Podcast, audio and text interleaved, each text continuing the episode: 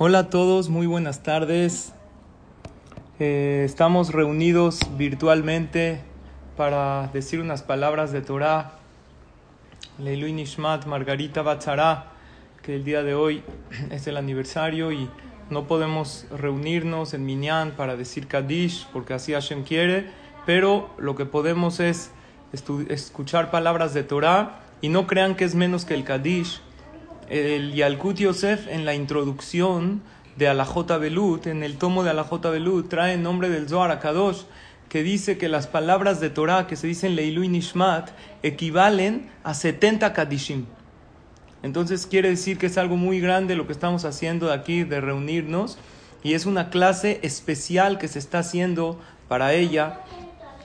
Además también escuché de Jajam Shabbat, él trajo fuentes bibliográficas que cuando se reúnen, o cada quien, ¿no?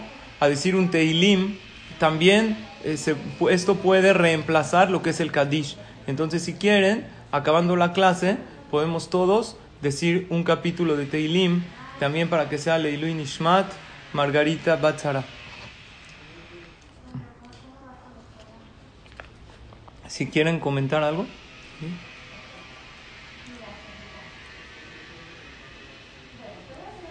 Bueno,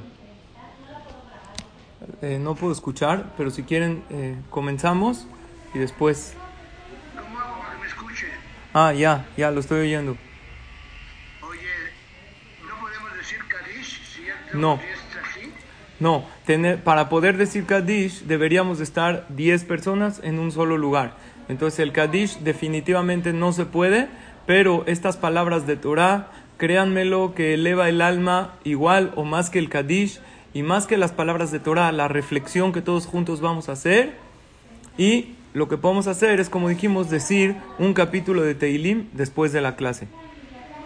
Ok, sabemos todos que existen dos partes en la Torah, lo que es el trato con el compañero, Ben Adam la Javeró y Ben Adam la Makom y nuestros compromisos con Hashem.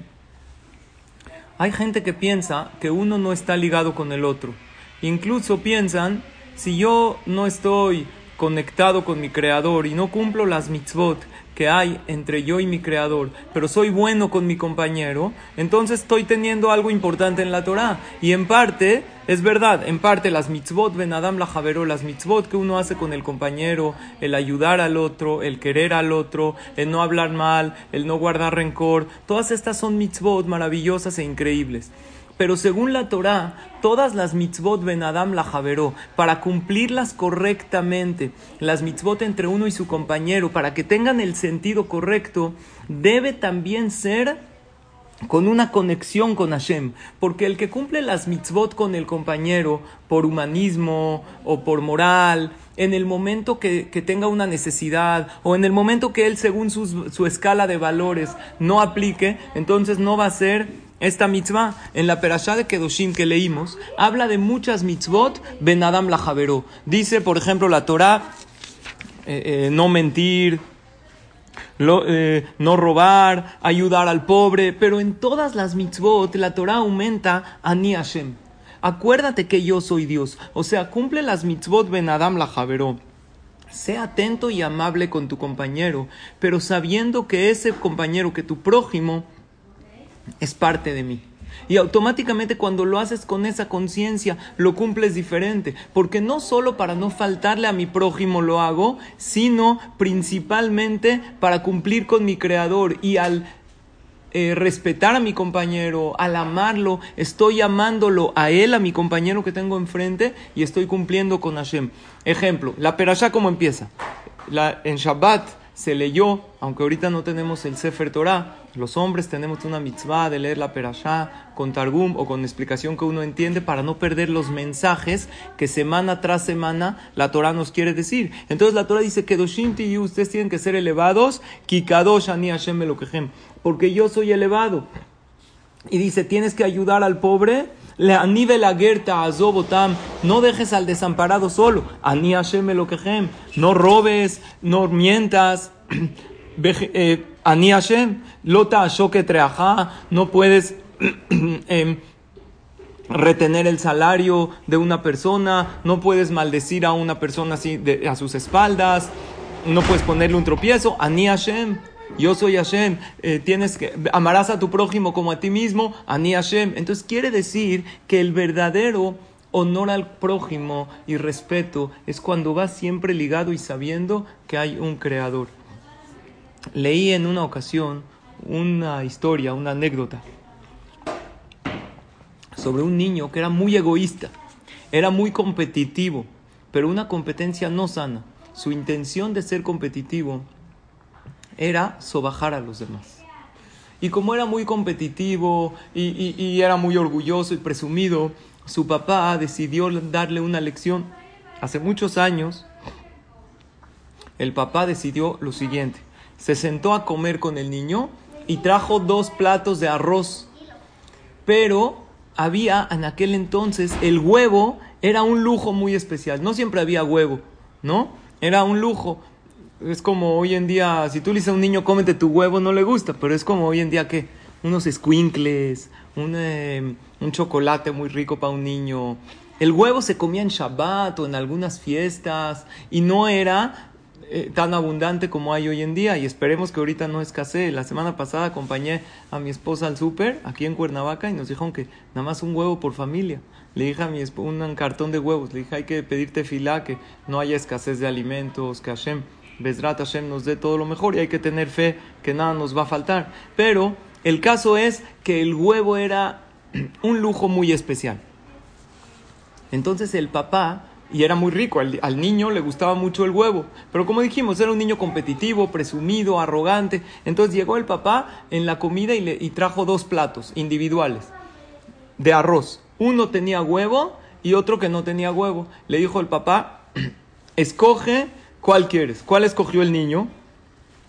Entonces escogió con el huevo. Entonces el niño empezó a comer, estaba feliz y el papá estaba sentado junto a él. En lo que el papá estaba comiendo abajo del, arroz, no sé si era un huevo estrellado o no sé, a lo mejor era huevo cocido. Abajo del arroz del papá que había dos huevos. Entonces, ¿qué sintió el niño? Me ganó. Ya se le fue el apetito, ya no quería seguir comiendo porque sintió que su papá le ganó. Entonces le dijo su papá, regla número uno de la vida, tienes que aprender, no juzgues las cosas como se ven. Hay veces las apariencias engañan. Tú escogiste el que tiene huevo porque este es el mejor.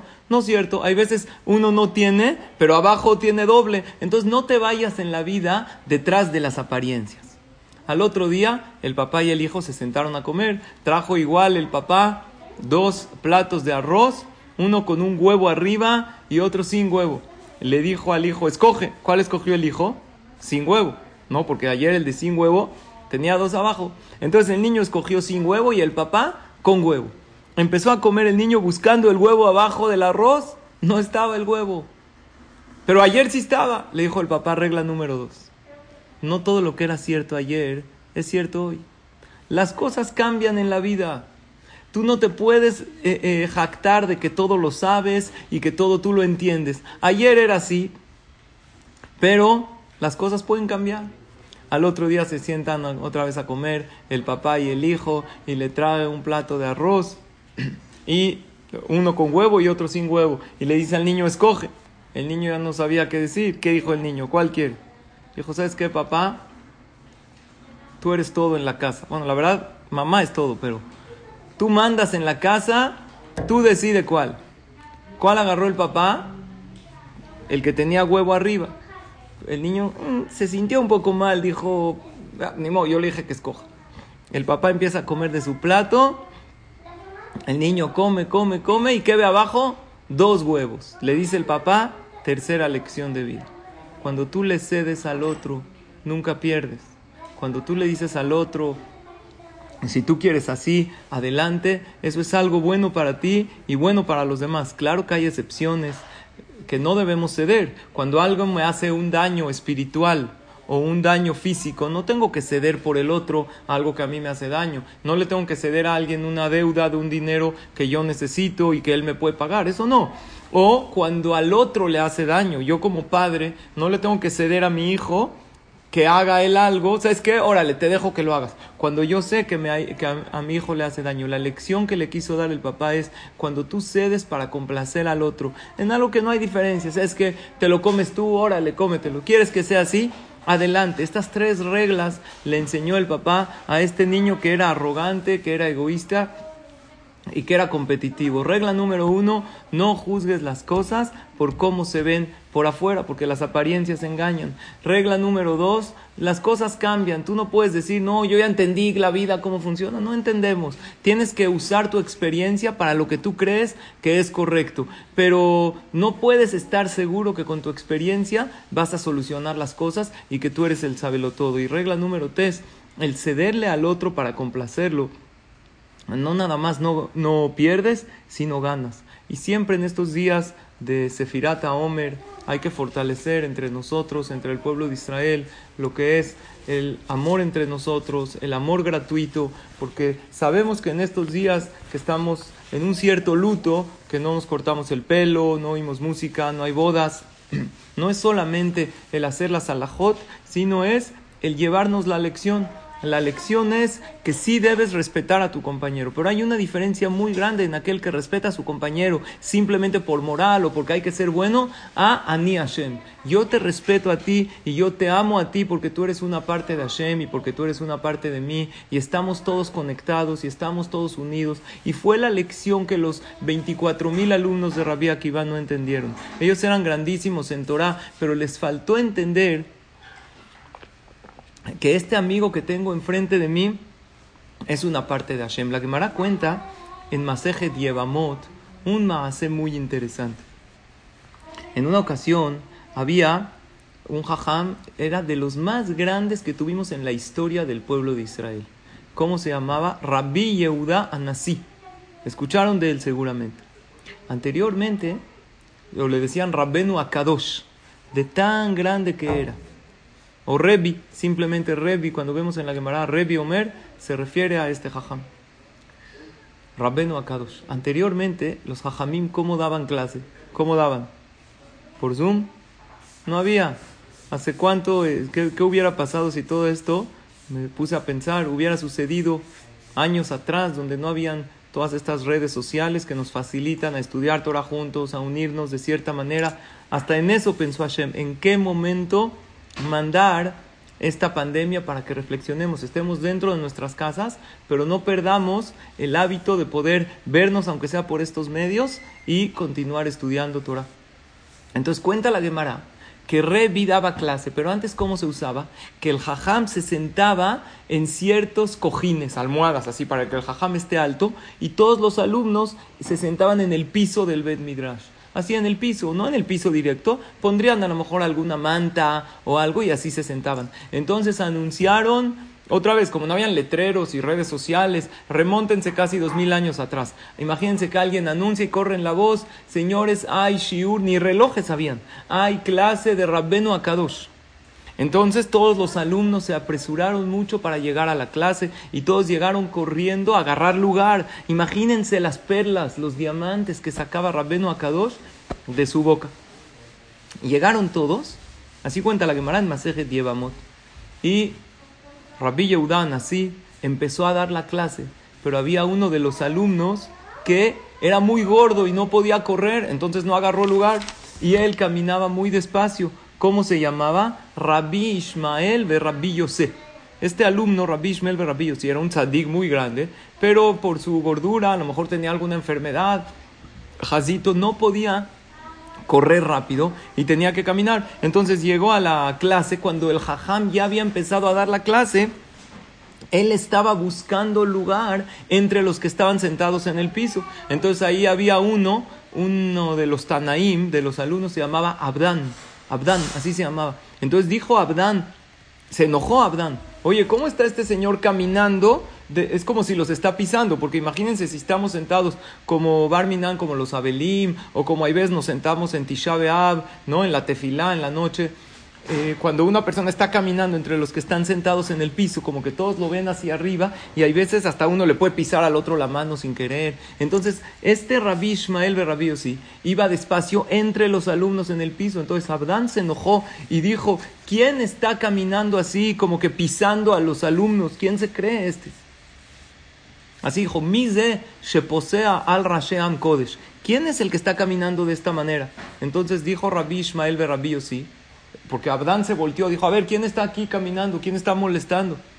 Rabbi Ishmael Rabbi sí, dice, yo soy, soy Ishmael que vengo a estudiar Torah para escuchar a, a Rabbenu Akadosh. Entonces le dijo, ¿y tú qué te crees digno? Abdán se enojó. Le dijo, ¿acaso tú eres digno de estudiar Torah de un jajam tan grande? ¿Tú quién eres? Lo ofendió Abdán dijo, tú no mereces estudiar Torah, porque si estás tratando mal a los alumnos, si estás como que pisándolos, entonces no mereces venir a la clase de Torah. Le dijo, ¿pero acaso Moshe Rabbenu no estudió de Hashem? Aunque había mucha diferencia, Moshe Rabbenu por más que era, estudió Torah eh, en boca directo de Hashem. Entonces, si Moshe estudió Torah de Hashem y había mucha diferencia espiritual entre ellos, abismal porque Moshe es humano y, Hashem es Hashem. Entonces yo también puedo estudiar de Rabbenu Akadosh. Le dijo, ¿pero, qué? ¿Acaso tú eres Moshe Rabbenu? Así le dice Abdán. Y le dice este Rabbi Ishmael, le dice, ¿y acaso el Jajam es Hashem? Entonces había estado fuerte el diálogo entre ellos. Pero ¿quién fue el que empezó con toda esta discusión? Abdán, este Taná, que aunque era un tzadik, la Gemara dice, él se equivocó muy fuerte. ¿Cómo así delante de todos está avergonzando al que está entrando a la clase, Jazito, porque era gordito y no podía caminar? Lo avergonzó delante de todos y hizo que se interrumpa la clase y todo el mundo cuando empezaron a discutir lo voltearon a ver. La Gemara dice que pasó algo muy fuerte, que Hashem castigó a Abdán. ¿Qué le pasó a Abdán? En ese momento empezó su piel a hacer como una... Eh, eh, unos granos hasta que le dio lepra, se llenó todo de lepra. E incluso la Gemara dice que Abdán tenía dos hijos que estaban viajando en un viaje de negocios en un barco y se hundió el barco en ese momento.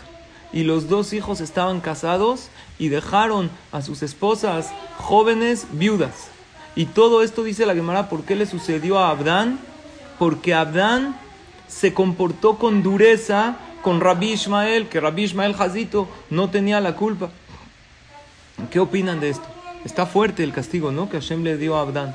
Sin embargo, dice ahí la Gemara en Masejet Yevamot, que dijo Rab Nachman Baritzhak, qué bueno que Dios castigó a Abdán en este mundo y no lo castigó en el mundo venidero. Porque en el mundo venidero Hashem se comporta todavía mucho más estricto con la persona. ¿Esto qué quiere decir? Bedrat Hashem Hashem a nosotros nos va a dar puras verajot y puras bendiciones. Pero eso quiere decir que tenemos que tomar la lección de lo que es el trato con el compañero. Si Abdán, que era un taná muy grande, ¿para qué la, la Gemara no los dice? No quiere hablar mal de Abdán, quiere que nosotros tomemos la lección de comportarnos con el compañero, aunque él haya hecho algo que a nosotros no nos gusta. Es muy fácil juzgar para mal. Lo difícil es al otro con buen, ver al otro con buenos ojos pero es nuestra tarea. ¿Por qué ver al otro con buenos ojos? No nada más porque es bueno y porque es moral y porque es correcto o por humanismo para, o por civismo para que todos vivamos bien, no, porque esa persona que tengo delante de mí es parte de Akadosh Baruchu.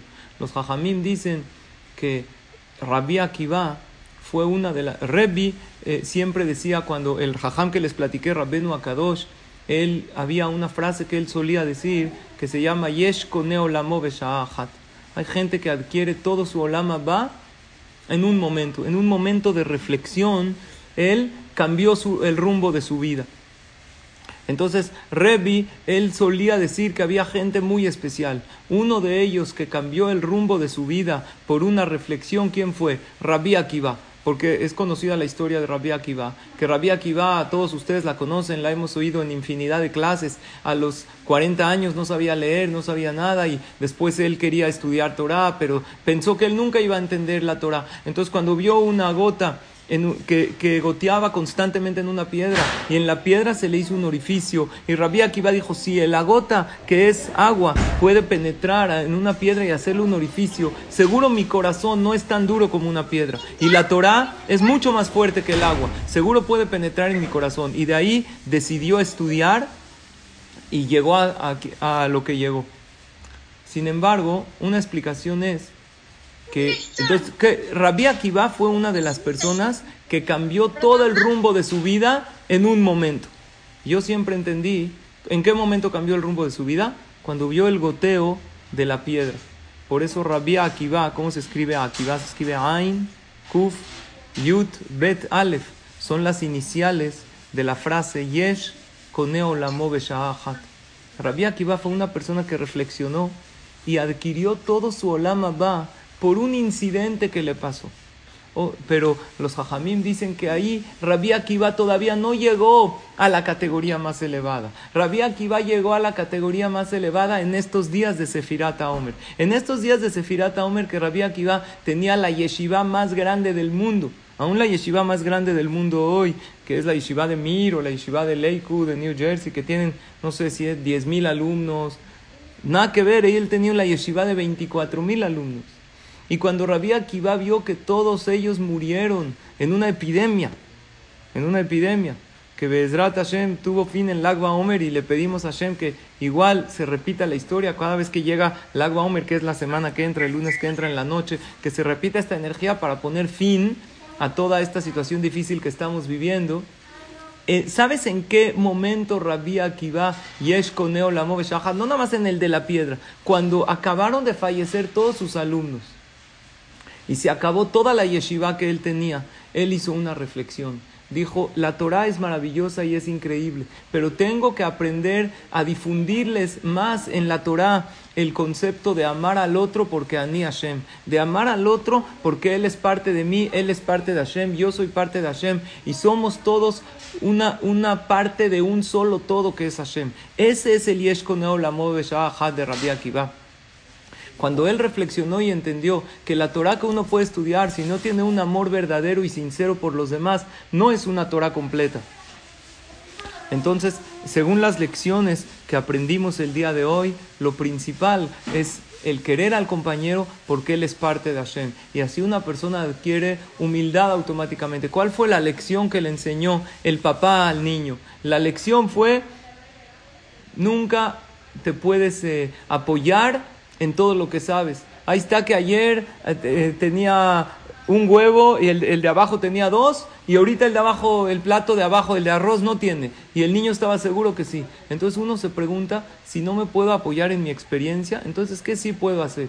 Si yo les pregunto a alguien de los aquí presentes virtualmente, ¿qué se puede hacer en las, en las empresas, en los negocios? Oye, según tu experiencia, que llevas a lo mejor 20 años trabajando o más, a lo mejor todos ahorita diríamos no sé, no hay experiencia que valga, porque estamos en una situación de incertidumbre. Ahí es donde Hashem dice, ahí quiero que te apoyes en mí por completo, que no te olvides de tu compañero y trates de ayudarlo con lo que puedas ayudar, porque todos podemos ayudar con algo a alguien y en la situación que nos encontramos, Hashem quiere que ayudemos en nuestros hogares, que seamos luz y tranquilidad para los demás que lo que podamos hacer de nuestro hogar hacia afuera, algo podemos hacer, porque Dios no nos quitó todo. Nos quitó el beta Knesset, pero no nos quitó el corazón para poder pedirte filar. No nos quitó la comida de nuestra mesa para decir una verajá. No nos quitó a nuestra familia, a nuestros hijos, a nuestra pareja, para que los ayudamos, para que los asistamos en lo que podamos. Y hay algo que Hashem no nos quitó. La emuná en Él nos enseñó que Él está a cada paso y paso con nosotros. Y esta es la segunda parte de la clase que quiero enfatizar e ir cerrando, que aún en momentos difíciles no podemos perder esa fe al 100% en Hashem. Cuando un papá está con su hijo, está en la alberca caminando, entonces está, está cargando al bebé. Entonces están caminando en la alberca porque el papá está, está la alberca bajita, pero imagínense que la alberca empieza a ser cada vez más honda, más profunda. Y el niño empieza a gritar, no papá, ahí no vayas. ¿Cómo se siente el papá? El papá se siente ofendido, el papá se siente mal. ¿Por qué? No confías en mí. Si te estoy cargando, todo padre se siente dolido cuando su hijo desconfía de él. Y el Creador se siente dolido cuando nosotros nos preguntamos, ¿y ahora qué hacemos? ¿Qué va a pasar? Me siento totalmente desamparado, me siento devastado. ¿Qué va a pasar con mi empresa? ¿Qué va a pasar con mi familia? ¿Qué va a pasar con la salud? Y nos olvidamos que estamos cargados por Él. Todo padre se siente feliz y contento cuando su hijo confía en Él. A mí me sucedió que estábamos en la carretera manejando, cuando estábamos yendo en una ocasión a Acapulco, ¿no? Entonces, eh, a la mitad de la carretera le pedí a mi esposa que maneje. Entonces uno de mis hijos dijo, dijo, me dijo, mami, ¿va a manejar? ¿Va a manejar? Le dije, sí. No, no, pa, que no maneje mami, por favor. Eh, ¿Cómo se sintió mi esposa en ese momento? Se sintió mal.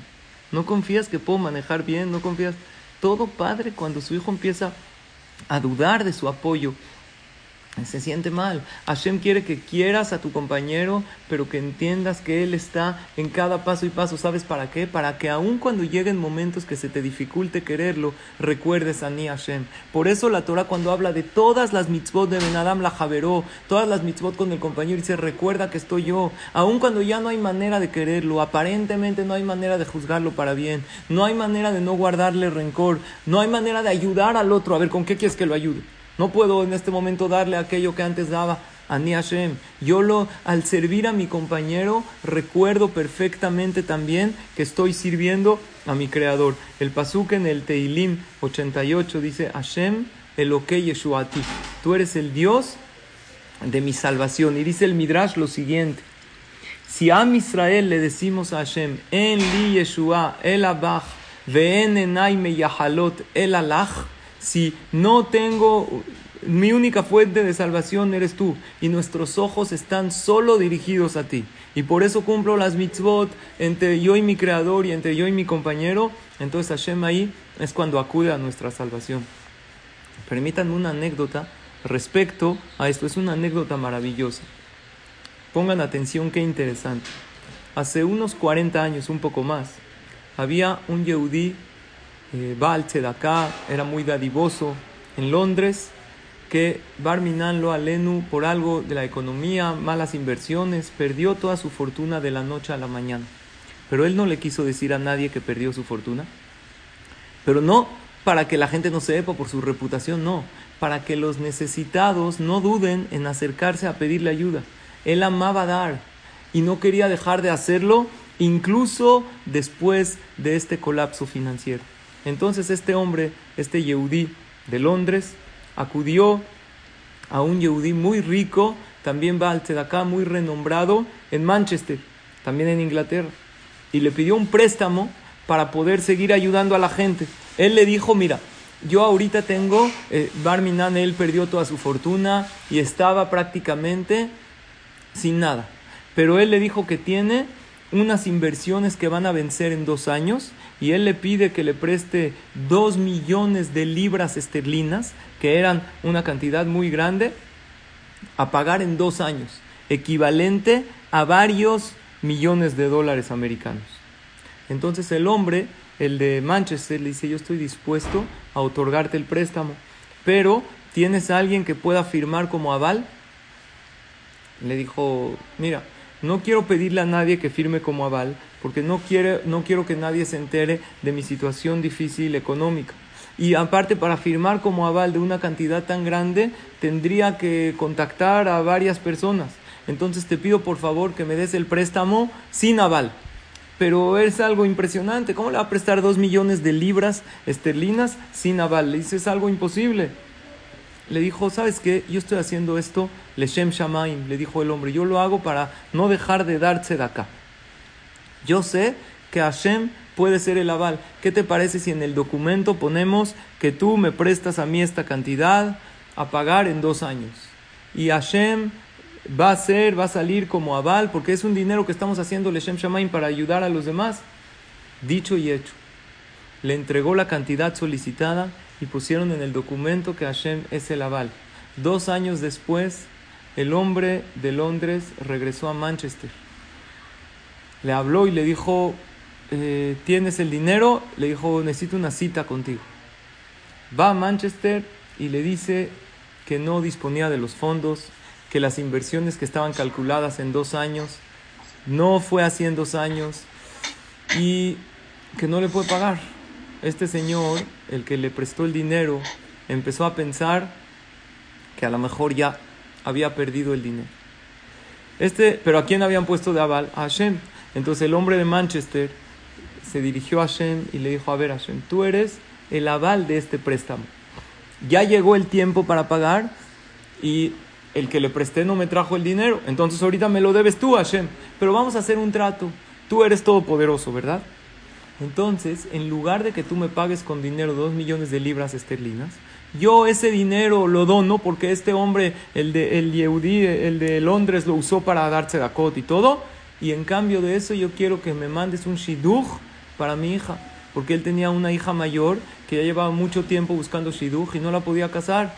En vez de pagarme la deuda, mándame un shidduch para mi hija y con esto la deuda queda saldada. Y lo increíble sucedió. Al poco tiempo, esta niña que llevaba muchos, muchos años buscando shidduch, de repente le llegó un ofrecimiento de un shidduch. Ya le habían llegado varios, pero con uno salía, no funcionaba. Con este muchacho empezó a salir, todo de maravilla. Al mes, Baruch Hashem, la niña se comprometió. Pero también lo increíble pasó para el Yehudí de Londres. A los tres meses llega el Yehudí de Londres y le dice, discúlpame, yo te dije dos años, pero eh, eh, las inversiones no, no me habían redituado. Pero fue antes de lo que yo pensé. Cuando yo te dije que no iba a estar listo, pensé que iba a ser un año más. ¿Qué crees? Ya pasaron tres meses, ya tengo todo el dinero, tómalo, aquí está. Le dijo el, el el de Manchester, le dice, no, no, no. Tú habías, ya pusimos a Hashem de aval y Dios ya me pagó. ¿Cuál es la, la? Si no paga el deudor, paga el aval. Si paga el aval, no le puedo cobrar doble. Le dijo, no, eso es un decir. ¿Cómo que Dios ya te pagó? Le dijo, mira, no nada más se comprometió mi hija y yo, yo se lo cambié a Hashem, Dios me pagó doble. Porque también, Baruch Hashem, en otros negocios recuperé la cantidad que te presté e incluso me fue mejor todavía después de, eh, eh, de que tú me dijiste que no tenías el dinero. Recuperé y gané. Aquí digo entre paréntesis, porque la gente dice, hoy ¿qué va a pasar con la economía? Y ya empezaron a hacer cuentas, ¿cuánto va a tardar en recuperar el país o la gente? Esas cuentas yo no digo que, que están mal, pero hay un creador que siempre él puede darnos soluciones sobrenaturales a problemas naturales. Y puede ser que lo que uno dejó de trabajar en estos días de pandemia, esto, puede ser que Bezrat Hashem se reactive y se recupere y uno hasta gane más. La gente ha salido de crisis, de, ha repuntado de una manera inimaginable. Entonces esto es algo que también hay que considerar. Pero el otro le dijo, regreso al de Londres, le dijo, no, ¿cómo crees? Yo no te lo pagué, te lo tengo que pagar. Entonces fueron a un Din Torah, ¿lo pueden creer? Un Din así lo mandaron al, al, em, al juzgado de los Dayanim, de los jueces en Jerusalén. Entonces el juicio estaba muy fuerte. Por un lado uno decía, te tengo que pagar. El otro decía, no, el aval ya me pagó. Es más, el aval me pagó doble. Comprometí a mi hija y también, Baruch Hashem, recuperé mi dinero. Entonces los Dayanim no lo podían creer.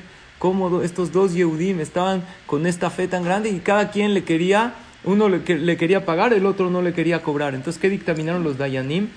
El dinero tiene que ser regresado al Aval. Ya, que el dinero hay que regresárselo al Aval, que es Hashem. Entonces, esto ocurrió en un año de Shemitah. En, el, en Israel se respeta el séptimo año, entonces lo dieron a un fondo de Shemitah. El Yehudí de Londres dio el dinero a un fondo de Shemitah y así, porque hay la gente que no trabaja sus campos, necesitan dinero, y así Baruch Hashem todo se arregló. El hombre de Manchester ya no recibió porque el, el, el de Londres lo dio a lo de Shemitah, y todo salió increíble. Lo increíble de esta historia es que eran dos hombres que depositaron su confianza en Hashem. El que tomó el dinero prestado para poder seguir dando tzedakah, que esto es algo increíble, tomar dinero prestado en una situación difícil para dar tzedakah, ¿por qué? porque sé que la tzedaká no es nada más porque tengo que ayudar a mi compañero. Sé que ese compañero es un mensajero de Hashem y cuando hay una, tengo una oportunidad de alguien que me viene a pedir acá para una institución de Torah o para alguien necesitado, es primero que todo esa persona es parte de mí, es parte de Hashem. Por eso lo tengo que ayudar. Y además cuando Hashem me dice ayuda a los demás, no dejes al pobre, a mí Hashem, yo soy Dios, estoy ligando esas dos cosas en lo que es mi relación muy íntegra y muy cercana entre mi compañero y Hashem y así nos unimos todos. Y el, el otro, el que otorgó el dinero, también confió mucho en Hashem en dar una cantidad tan grande y confiar que Akadosh Baruchu va a ser nuestro aval. Nosotros podemos comportarnos de manera similar, hacer lo que tenemos que hacer y decirle a Hashem, yo ahorita hago lo que está en mis manos, lo que puedo estudiar Torah desde mi casa, como yo puedo rezar desde mi casa y lo demás depende de ti Hashem. Y cuando un compañero acude a mí por ayuda, ahí estaré para ayudarlo. Eh, he mencionado el nombre de mi papá que el famoso amarás a tu prójimo como a ti mismo, la palabra prójimo viene del latín próximos. Próximo significa el que está más próximo a ti. El que está más próximo a ti es tu, es tu pareja, después tus hijos, vas abriendo el círculo, tu familia, a ti mismo también, pero a Kadosh Baruchu, que es el que está contigo en cada paso y paso de la vida. Entonces, Bezrat Hashem, que tomemos esta lección de lo que es vivir con la presencia de Hashem, que esa presencia de Hashem nos ayuda a nosotros, no solo para una emuná ciega sin ver a nuestro alrededor, y tampoco ver a nuestro alrededor pensando es bueno, es moral, es eh, civismo ayudar al otro, todo eso es correcto, pero al ayudar al otro y ver al otro como parte de Ani Hashem, hace una mitzvah completa en lo que es Benadam la Javeró y Benadam la Makom y nos hace sentirnos a nosotros también parte de Akadosh Barujú en cada paso y paso de nuestra vida. Yo quiero primero que todo agradecer eh, bueno, la atención de todos a estas palabras de Torah que están en Leilun Ishmat Margarita Batzara y agradezco a mi cuñado Saúl que me invitó a decir estas palabras y a todos ustedes por su atención. Que Hashem los bendiga, que tengamos pura verajá y atzlajá, éxito y alegría. Los felicito por tener la iniciativa, aún en tiempos que no hay Betacneset y que no podemos estar juntos presencialmente, de, de no perder esta oportunidad y no decir, bueno, ya no se puede. Esto podemos juntarnos así de esta manera, escuchar estas palabras de Torah que nos fortalecen a todos nosotros. Si quieren, podemos decir juntos un capítulo de Teilim que, como les dije, escuché eh, de Jajam Shabbat, trajo con fuentes, no me acuerdo el libro, que una persona que no puede eh, decir Kaddish, que diga un capítulo de Teilim después de la Tefilá y lo dedique Ilui Nishmat o después del estudio de Torah. Entonces, si quieren, podemos juntos decir este capítulo de Teilim y después decir Ashkabah para que